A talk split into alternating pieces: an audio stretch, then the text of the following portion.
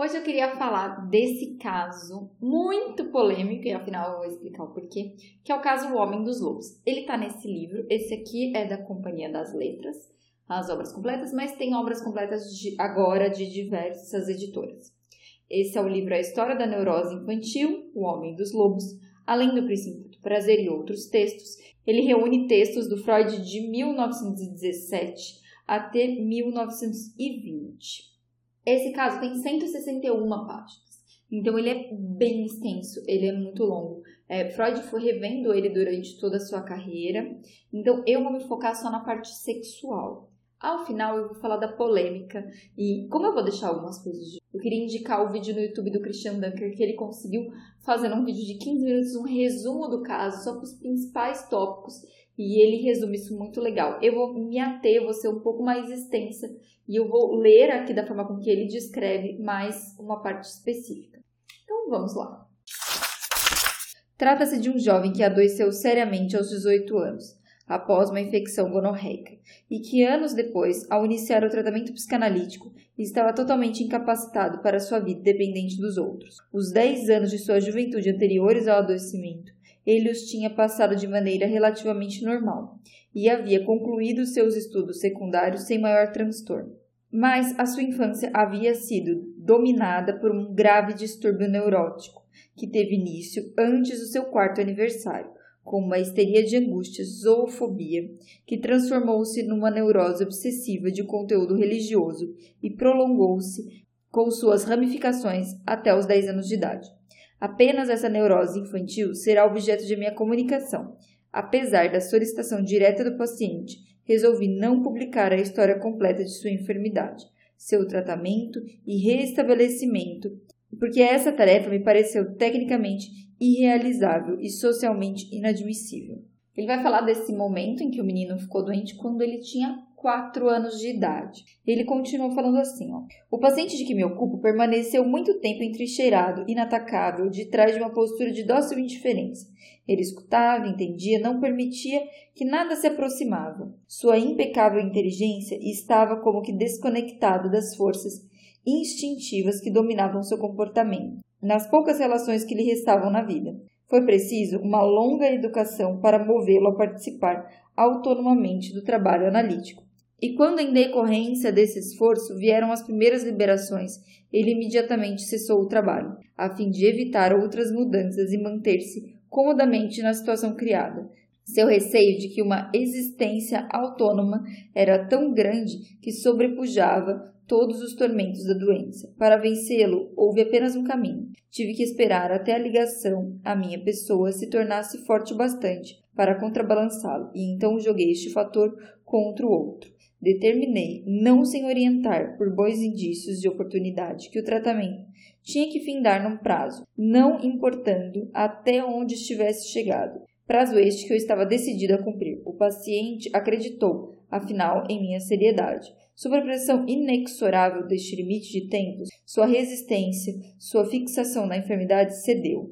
Num período relativamente curto, a análise forneceu todo o material que possibilitou o levantamento de suas inibições e eliminações de sintoma. Desse último período de trabalho em que a resistência desapareceu momentaneamente, o paciente deu a impressão de uma lucidez, em geral obtida somente na hipnose. É que vem todos os esclarecimentos que me permitiram a compreensão da neurose infantil. Aqui a gente tem um momento que Freud decide que aquela análise vai durar um certo tempo. E ele marca uma data de final. E eu queria comentar isso aqui porque é uma escolha técnica. Quando um profissional, seja de qual área, não só da psicanálise, que não siga só Freud, decide um tempo ou uma frequência, então que o paciente venha uma vez por semana, ou três vezes por semana, ou cinco vezes por semana, ou que ele venha a cada 15 dias, ou que a terapia vai durar é, um mês, dois, dois anos, dez anos, ou que ela será interminável, é uma escolha técnica. Isso é importante, porque a hora ele está dizendo que para esse paciente ter uma data limite foi importante. Para outros não, para outros isso é muito angustiante é, e não dá, não consegue ter a profundidade suficiente que é necessária para o caso. E isso é uma coisa importante, porque eu vejo que muitos pacientes têm a pressa, eles querem um resultado, eles querem uma data que foi inventada da cabeça deles. E é importante que eles respeitem a técnica e que existe um estudo, existe uma proposta para que aquela frequência ou para aquela data de término, que nesse caso foi bem específico. Os pais haviam casado jovem, levando ainda um casamento feliz, sobre o qual as doenças não demoraram a lançar sombras, afecções abdominais da mãe e os primeiros ataques de depressão do pai, que o fizeram se ausentar de casa. Apenas muito mais tarde, é natural, o paciente veio a compreender a doença do pai, o estado doentio da mãe. Ele o conhece já nos primeiros anos da infância. Por causa disso, ela se ocupava relativamente pouco dos filhos. Um dia, certamente antes dos quatro anos, a mãe o conduzindo pela mão, ele a ouve lamentando-se ao médico, que ela acompanha na saída de casa, e grava suas palavras, para depois aplicá-las a si mesmo. Ele não é o único filho. Antes dele há uma irmã, mais velha, um ano ou dois, vivaz, dotada, precocemente travessa, que desempenharia um papel importante em sua vida. Então aqui a gente conta de uma família que está fragmentada, de um pai que ficou muito adoecido e por isso se distanciou da família, e uma mãe que também não estava conseguindo se relacionar com esse menino e que ele não estava conseguindo mais se relacionar com esses pais e entender tudo o que estava acontecendo. Ele teria sido primeiro uma criança afável, dócil e mesmo tranquila, a ponto de que costumavam dizer que ele deveria ser a menina e a irmã mais velha o menino. Mas certa vez, ao voltarem os pais das férias de verão, encontraram-no mudado, tornara-se descontente, irritadiço, violento, ofendia-se por qualquer motivo. Então se encolerizava e gritava como um selvagem, de modo que os pais manifestaram a preocupação. Quando estava com cinco anos, acredita, eles haviam deixado essa propriedade.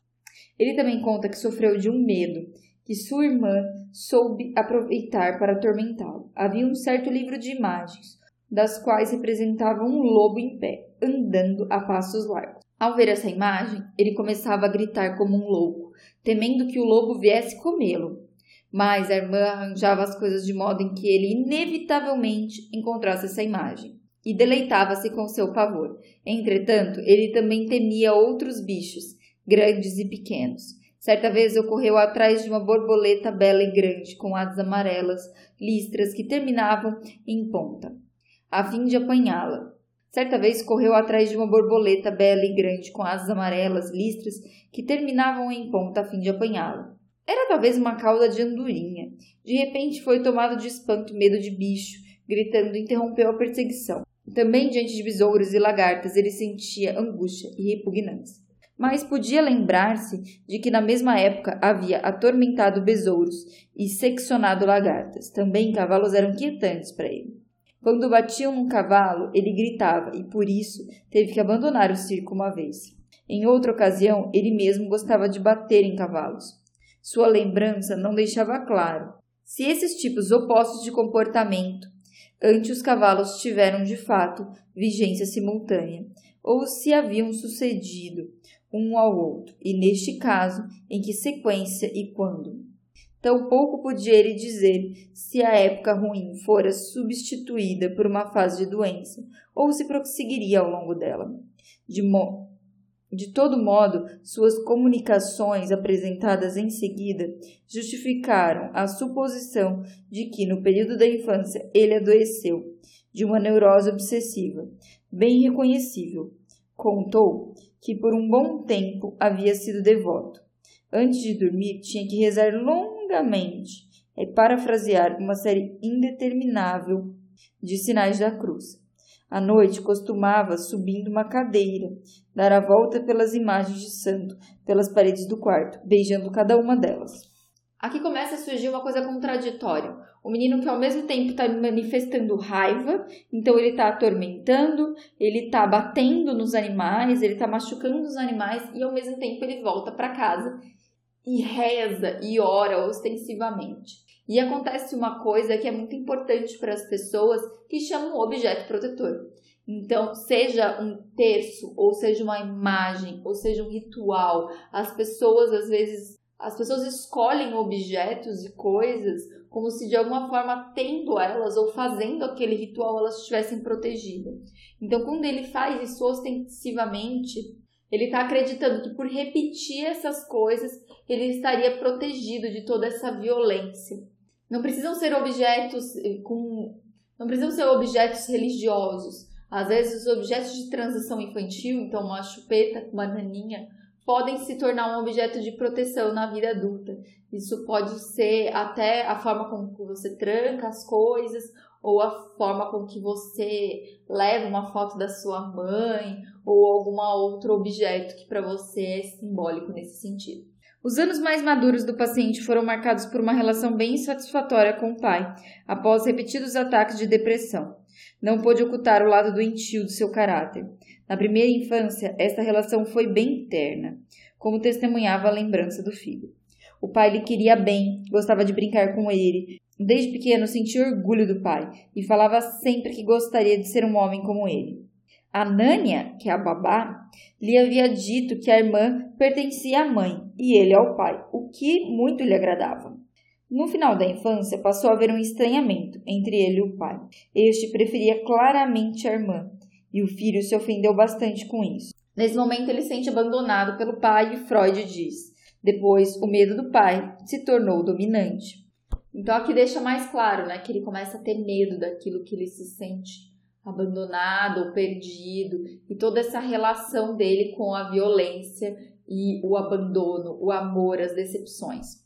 Sua compreensão ocorreu de uma só vez, quando repentinamente o paciente se lembrou de que, ainda muito pequeno, na primeira propriedade, sua irmã o havia induzido a práticas sexuais. De início veio a lembrança de um sanitário que usavam com frequência. Ela fez a proposta. Vamos mostrar um ao outro o bumbum? E fez seguir o ato as palavras. Depois se apresentou a parte essencial da sedução, com todos os detalhes de um tempo e lugar. Foi na primavera, um tempo em que o pai estava ausente. As crianças brincavam no chão, num aposento, enquanto a mãe trabalhava no cômodo vizinho. A irmã tinha segurado seu membro e brincando com ele, dizendo coisas incompreensíveis sobre Nânia.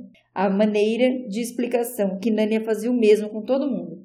Com o jardineiro, por exemplo, que o colocava de cabeça para baixo e agarrava seus genitais. Isso permitiu a compreensão das fantasias que havia conjecturado.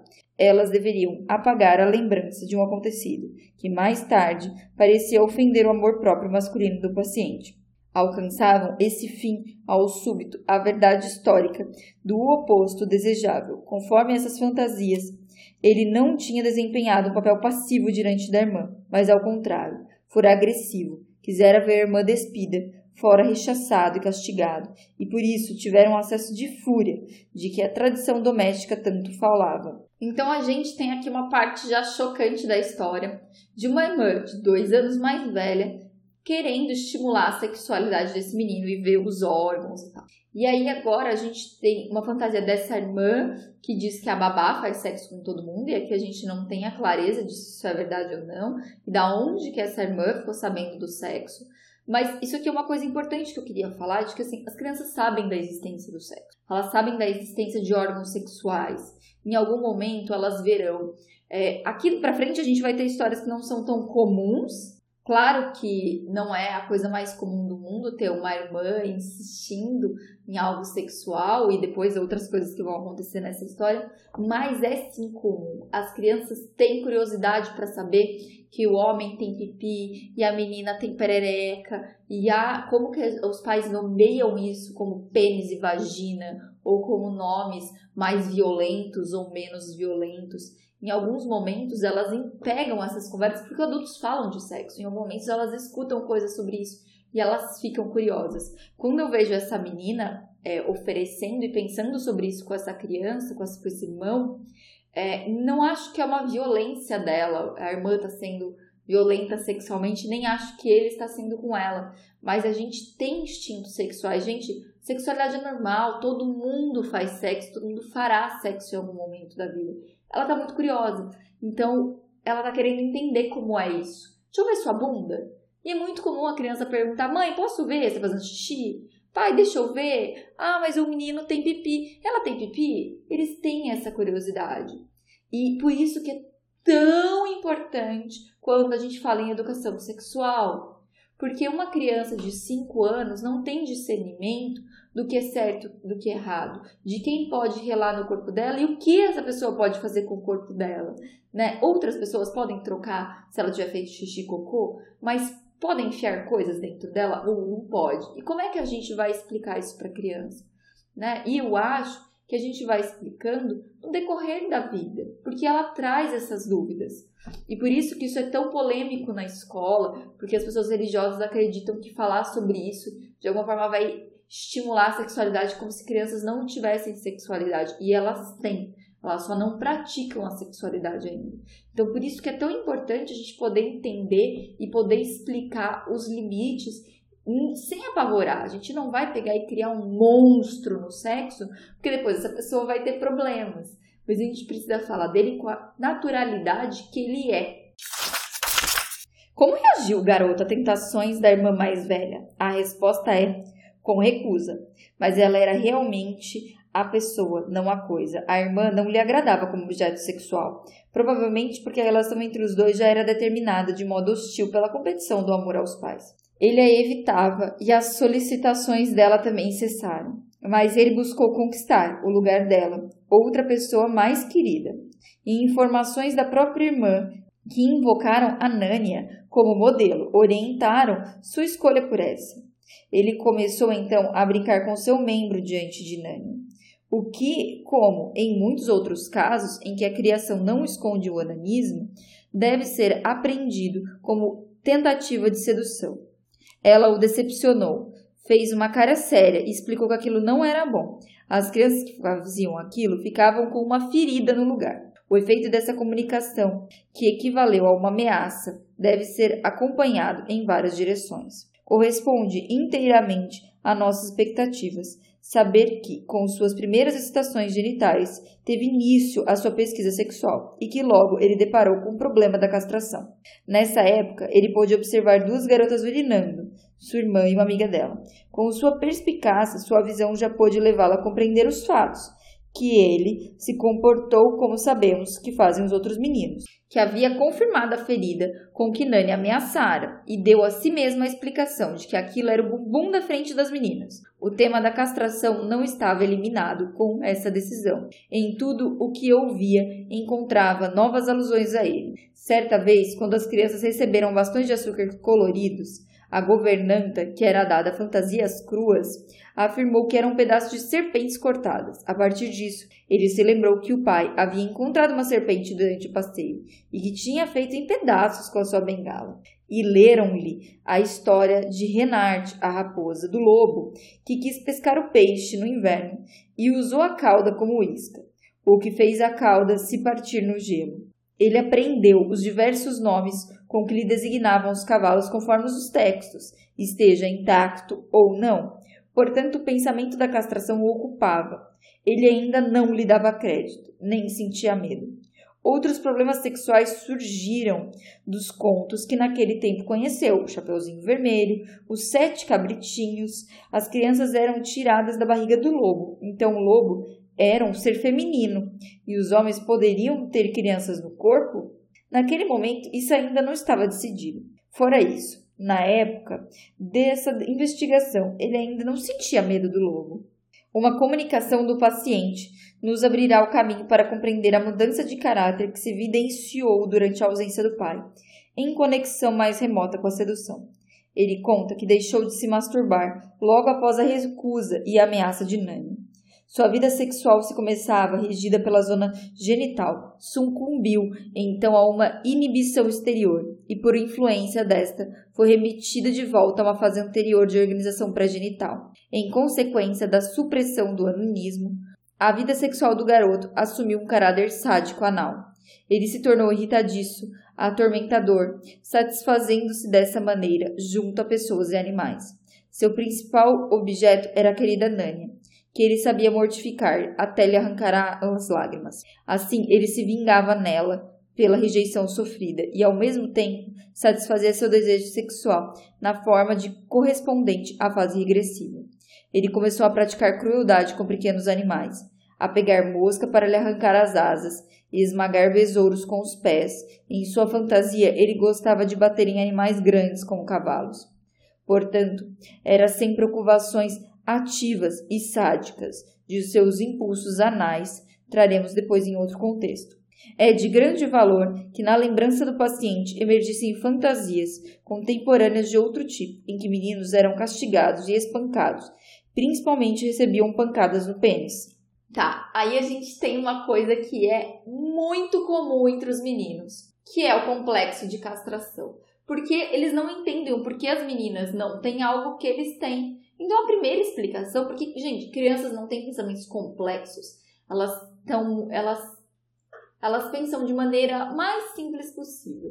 Então, que o delas foi tirado. E quando ele ouve que a Nânia o ameaça, então você não pode se masturbar porque isso causa uma ferida no pinto, e aí ele vê cobras que são cortadas. Aí depois ele vê um brinquedo que é cortado, e ele vê todas essas histórias, ele começa a ter uma fantasia de que ele não pode se masturbar, de que aquele pinto, ele é cortado, ele é perdido. Isso é algo muito comum nas crianças, não é só no caso dele, isso realmente é repetido pelas crianças naturalmente. E aí volta de novo aquela questão que a gente está dizendo, né? Como que a gente vai falar com o menino sobre masturbação? Como a gente vai falar com uma menina sobre masturbação? Porque isso é um tabu que ainda não é falado na sociedade, mas meninas também têm vontade de se masturbar. Só que acontece? A repressão feminina é muito maior. É muito mais fácil a gente dizer para a menina que é sujo, que não rela ali, não mexe, fecha a perna, bota uma roupa, de que aquilo é impeditivo gigantescamente. Para meninos, pode até ser que a mãe, nesse caso a babá, diga não mexe aí, vai nascer uma ferida, vai cair esse pinto. Mas também é comum que tios, pais, que outras pessoas estimulem essa sexualidade. Então, há anos atrás, que mostrassem revistas pornográficas ou que levassem a puteiros, ou agora assistindo pornografia no WhatsApp o tempo inteiro. Mas isso é estimulado nos meninos, né? É um pouco mais difícil que essa questão é, perpetue por tantos anos, mas não é incomum. Isso é algo bem rotineiro. E aí, se você estiver me perguntando como é que a gente vai falar, eu acho que a gente vai falar naturalmente. A gente vai ensinar no caso das meninas, é verdade, a mão é suja. Então vamos lavar a mão antes? Vamos fazer isso no quarto? Né? Vamos ensinar qual é o filme pornô que você acha legal? Ou vamos ensinar para ela, porque eu acho que é melhor a gente ensinar do que outra pessoa ensinar. É melhor que o menino entenda como, aonde é melhor ele se masturbar e que não é legal ele se masturbar no metrô ou na rua, na frente das pessoas, que isso pode ser assédio, do que ensinar para ele que ele não pode relar. A gente não pode é, impedir que isso aconteça e nem transformar isso num oba-oba. A gente tem que encontrar o meio termo. Qual é o lugar adequado para isso? Qual é a prática adequada para isso? E se você tiver muita dificuldade de falar sobre isso, já que na escola as pessoas não podem falar sobre isso, leva no médico. O ginecologista pode orientar a menina desde muito nova, né? O urologista pode explicar para o menino se isso for difícil para você falar. E existem livros, existem quadrinhos, existem várias coisas que abordam um assunto que possam te ajudar a falar sobre isso. E nesse menino, aí eu acho que a gente entra numa coisa que é dele e que é mais complicada para ele. Primeiro que existe essa coisa de identificavam ele como a menina. Seria legal ser se fosse o filho menina. Depois a gente tem um pai que gosta mais da irmã e não dele, e ele se sente abandonado. E aí a gente vê a parte que se torna patológica nesse caso, que é o quanto ele liga a satisfação à agressividade. Isso tem. É o que a gente vê em muitos casos no sadomasoquismo. O masoquista é o que apanha, o sado é o que bate. Então ele começa a se satisfazer pela dor. Quando ele vê e ele maltrata um animal ou ele maltrata a babá, ele sente esse tesão, esse orgasmo de poder judiar do outro, de poder romper a pele do outro, mesmo que seja uma coisa simbólica, já que ele não pode se satisfazer sexualmente. Ah, isso não quer dizer que todo sadomasoquista tenha problemas. É só no caso dele se toma, se toma uma proporção muito grande. E aí vem a parte mais importante desse caso, que é um sonho. Eu falei sobre sonho no primeiro podcast do Sr. M, eu falo um pouco lá, então eu não vou me ater tanto a explicar sobre a formação dos sonhos. Sonhei que é noite e que estou deitado em minha cama. Ela ficava com os pés para a janela. Diante de uma janela havia uma fileira de velhas nogueiras. Sei que era inverno quando sonhei e era noite. De repente a janela se abre sozinha e vejo com grande pavor que era grande nogueira. Diante da janela estão sentados alguns lobos brancos. Eram seis ou sete.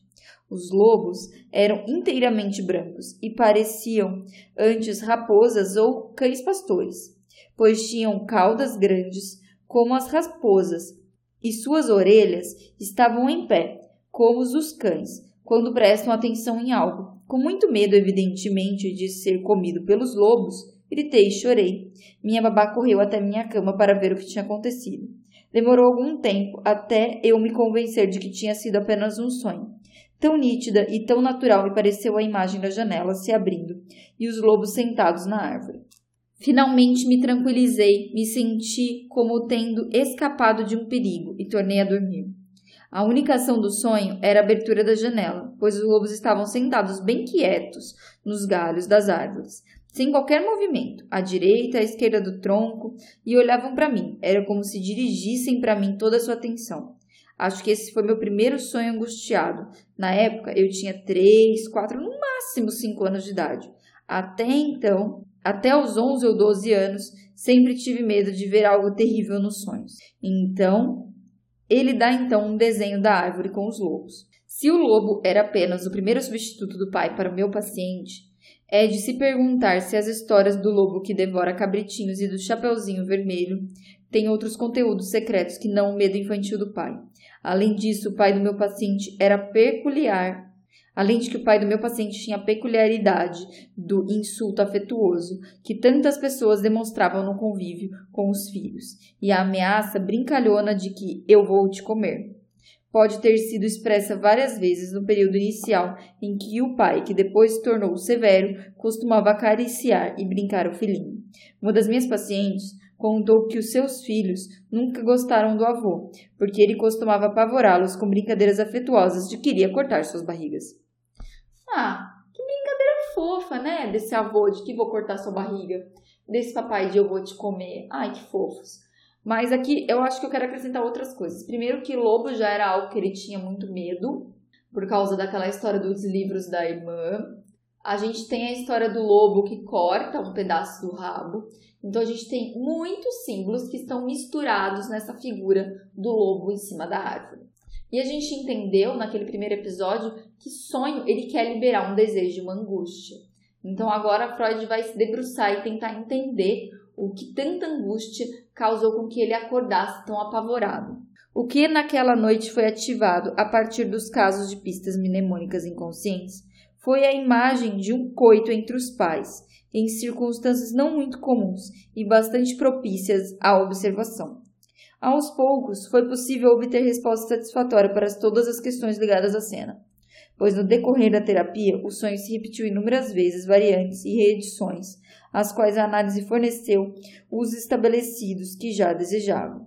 Primeiro, se revelou a idade da criança no momento da observação, cerca de um ano e meio. Nesse tempo, ele sofria de malária. Um ataque da doença se repetia diariamente em uma determinada hora. A partir dos 12 anos, ele ficou periodicamente sujeito a depressões que começavam à tarde e o atingi, e atingiam o apogeu às 5 horas. Esse sintoma ainda existiam no tempo da análise. A depressão decorrente substituiu os acessos de febre, o abatimento de antes. Às 5 horas, era um momento do auge da febre e da observação do coito, se é que os dois não coincidem. Devido justamente a essa enfermidade, ele se achava provavelmente no quarto dos pais. Essa doença, corroborada também pela tradição familiar, torna plausível transferir o evento para o verão e sim supor para ele o nascido no dia de Natal, à idade de N mais um ano e meio. Ele então dormia na sua caminha no quarto dos pais e acordou à noite, digamos que devido à febre montante, às cinco horas talvez.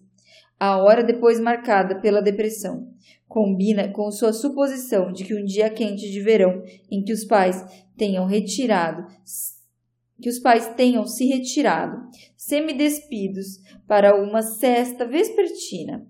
Quando ele acordou, foi testemunha de um coito atergo por detrás, repetido por três vezes. Pôde, então, ver os genitais da mãe e o membro do pai. Compreendeu tanto o fato com a sua significação. Por fim, ele perturbou a relação dos pais de uma maneira que será discutida depois. No fundo, não há nada extraordinário, nada que lhe dê impressão de produto extravagante da fantasia. O fato de um casal jovem, casado há alguns anos, ter uma relação amorosa depois de uma cesta vespertina num dia quente de verão. Nisso, esquecendo do menino de um ano e meio que dorme no seu pequeno leito. Parece-me, isso sim, algo inteiramente banal, cotidiano, e mesmo a posição do coito que inferimos não pode mudar esse julgamento sobretudo que não resultar da evidência de que o coito tenha se realizado por detrás a cada vez. Uma só vez já bastaria para dar ao espectador a oportunidade de observar que, numa outra posição, os amantes teriam dificuldades ou impedidas. Logo, o conteúdo dessa cena não pode ser argumento contra sua credibilidade. A objeção da improbabilidade será dirigida a três pontos a que uma criança na tenda idade de um ano e meio seja capaz de acolher as percepções de um evento tão complicado e conservá-las com tão fielmente no seu inconsciente, e que seja possível que uma elaboração das impressões assim recebidas chegue posteriormente à compreensão aos quatro anos de idade. Refiro-me a posições que ele viu os pais adotarem, a posição erguida do homem e a curvada, com os animais da mulher. Já ouvimos antes que no seu período de angústia a irmã tinha o costume de apavorá-lo com a imagem do livro de fadas, de o lobo era mostrado erguido, com o um pé à frente e garras à mostra e a orelhas alertas. Durante o tratamento, ele não se poupou o trabalho de esquadrilhar sebos de livro até encontrar o volume das histórias de infância e reconheceu sua imagem apavorante numa ilustração de história, O Lobo e os Sete Cabritinhos. Achou que a posição do lobo nessa ilustração podia ele ter lembrado o pai na cena primária construída. Essa imagem veio a ser, de todo modo, o ponto de partida de outros efeitos angustiantes, aos sete e aos oito anos, quando recebeu a comunicação de que no dia seguinte chegaria um novo professor para ele. Sonhou à noite com um professor em forma de leão, que rugido e se aproximava da cama, na mesma posição do lobo daquela imagem. Acordou novamente angustiado. A fobia do lobo já estava superada na época. Ele teve então a liberdade de escolher um novo animal angustiante. E neste sonho tardio, reconheceu o professor como substituto do pai. No período posterior à sua infância, cada professor desempenhou o mesmo papel do pai e foi adotado na mesma influência paterna para o bem e para o mal. Então aqui a gente tem um sonho que se liga a uma visão que ele teve na infância. E a gente percebe até o caminho que esse sonho foi construído, né? Ele viu a cena e ele não entende, porque, gente, isso é muito comum. Às vezes um nenenzinho dorme no quarto dos pais e os pais vão lá e fazem sexo. E eu não sou de forma alguma contra cama compartilhada. Eu só acho que o sexo pode ser feito em outros lugares, além de na cama com aquela criança. Eles podem, da mesma forma com que a gente estava falando agora da masturbação tem lugar, sexo também tem lugar e não é aquele que seus filhos possam ver, né? Então a gente está dizendo aqui de uma criança que viu e depois ela tem esse medo desse lobo que está sendo visto como objeto paterno e do, dessa voracidade desse lobo e aí de quanto essa figura desse lobo, pai voraz que come por detrás e ele vê outros animais, né? Da forma que os cachorros fazem sexo, da forma que os cavalos fazem sexo por detrás. E aí ele tem esse sonho que é muito recortado, né? Que é muito não tão óbvio e é difícil até de compreender. E do quanto isso para ele foi extremamente angustiante e aflitivo, e por isso até o caso chama O Homem dos Lobos. Uh, a polêmica desse caso não é nem a história do sonho e nem a história da irmã, na verdade, a polêmica desse caso é que anos depois ele faz tratamento com outros psicanalistas além do Freud, até uma que é indicada pelo Freud. E ao final, caso da sua vida, ele é entrevistado e ele fala coisas como se ele nunca tivesse lembrado dessa cena, como se ele não se lembra de várias partes, como se ele nunca tivesse sido curado, e isso faz com que muitos outros profissionais se debrucem sobre esse caso.